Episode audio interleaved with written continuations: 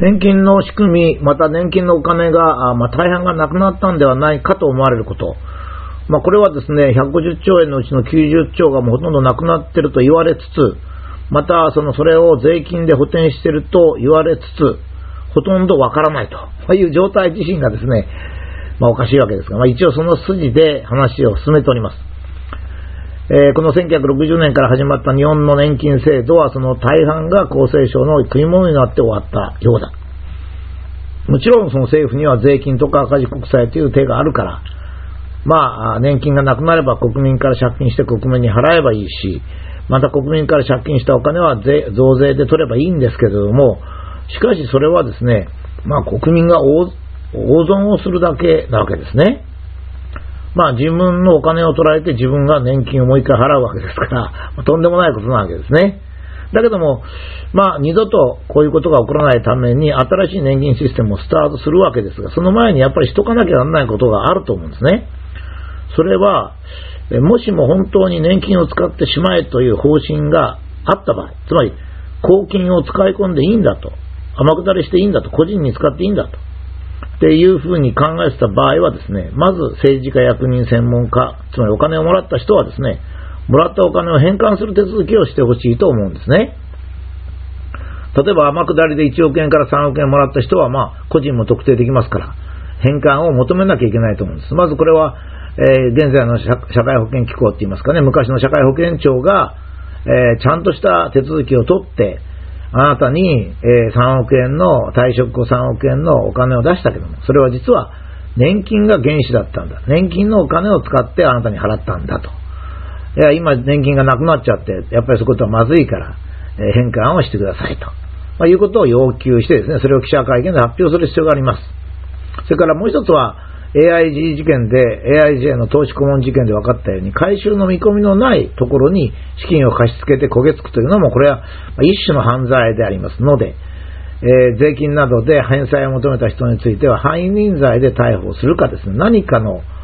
ことが起こらなきゃいけないと思うんですね。それからまあ細かいことですが、専門家で研究費とか出張費をもらった人なんかも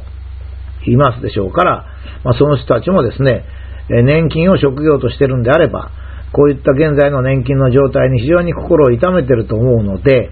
えー、やっぱり不当な使途に当たるので、やっぱりこれも返還をする必要があるんではないかと思うんですね。まあ、そういたしますと、実際にはかわいそうな人が出てくると思うんですよ。高級官僚で、まあ、大きな家に住んで豊かな老後を送ってる人が、まあ、突如として、まあ、自分も年金だけの生活になってしまうと、ま、いうことも起こるでしょうけども、ま、しかし私はですね、この際ですね、国民共通のお金を私的に流用したら、後で返還を求められますよというようなことはですね、はっきりしておいた方がいいんじゃないかと思うんですね。で、実はその AIJ の投資顧問会社の訴訟の時に、まあ、検察庁はですね、裁判でですね、あなたは250億円も騙し取ったんだ。騙し取ったかどうかっていうのは、あの、確かこの年金の、その使い込んだと言われる社長はですね、私は儲かると思って投資したんだと言っておりますけどね。え、年金資金の運用に苦労している基金を食い潰し、食い物にした、あ極めて悪質な犯行。つまり、えー、と年金運用は非常に苦労するんですよね。あの、あのこのシリーズで書いたように、うまいことその、あ収入が上げられません。ましてお役所が貸し出すなんつったらもう、本当に焦げついちゃうので、AIJ 投資顧問に、の会社に頼んだわけです。そしたら、AIJ 投資顧問会社も投資に失敗したわけですね。役人はもう最初から投資の会社の見込みのないところに貸してるわけですから、もっと悪いんじゃないかと思うんですが、まあそう、警察はそう言った。でさらにこう言ったんですよ。被害額は類を見ないほど大きく、我が国の厚生年金基金制度を崩壊させたと言えるほど社会的影響は甚大だと糾弾した。いや、実は我が国の年金、あの厚生年金基金制度を崩壊したのは厚労省なんですが、えそれをこの AIJ のたった250億円にかぶせているような気がしますね。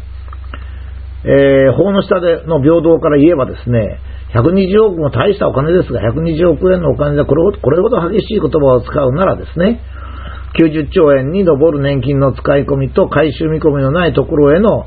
融資というのは、まあ、AIJ どころの犯罪ではないということになりますね。だからこうなりますとね、再び一番最初に言った年金課長が言ったとされる、使ってしまえと、年金を使ってしまえと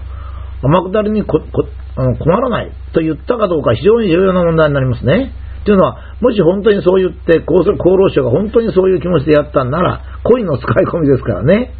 だから、これは、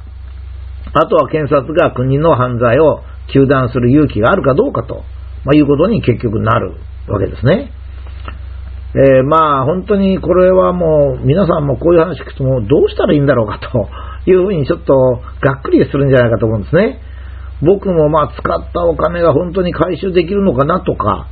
それから現在、えー、その年金機構が貸しているその回収見込みのない国の収益性のないところ、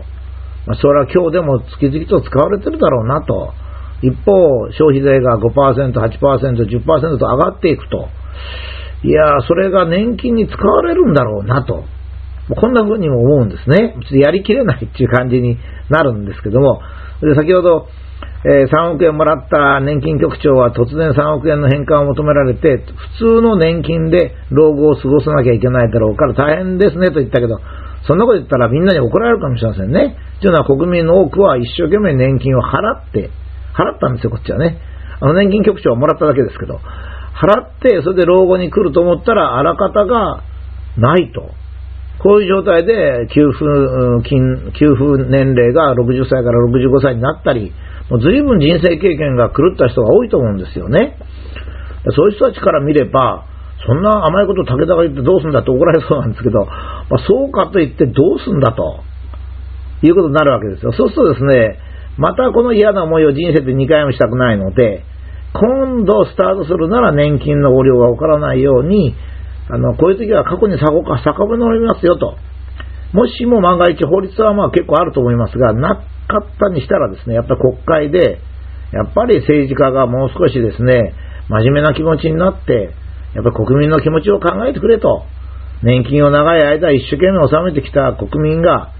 えー、年金課長が最初から使ってしまえって実際に年金局長を退職した後3億円を渡してたんだっていうようなことになるとね、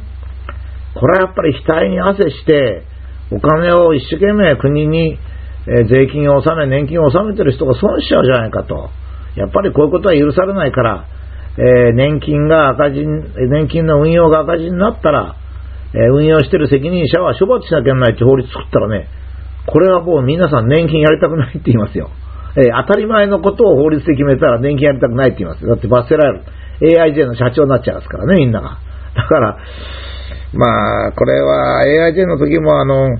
新聞記者は知ってたんじゃないかと思うんですけどね、やっぱりもう少し踏み込んで書いてもらいたいなって気持ちも、まあ私はしないでもないんですが、まあそういうことで、えー、年金の新しい制度を作る前に、過去のことを忘れてはいけないと、こういうことですね。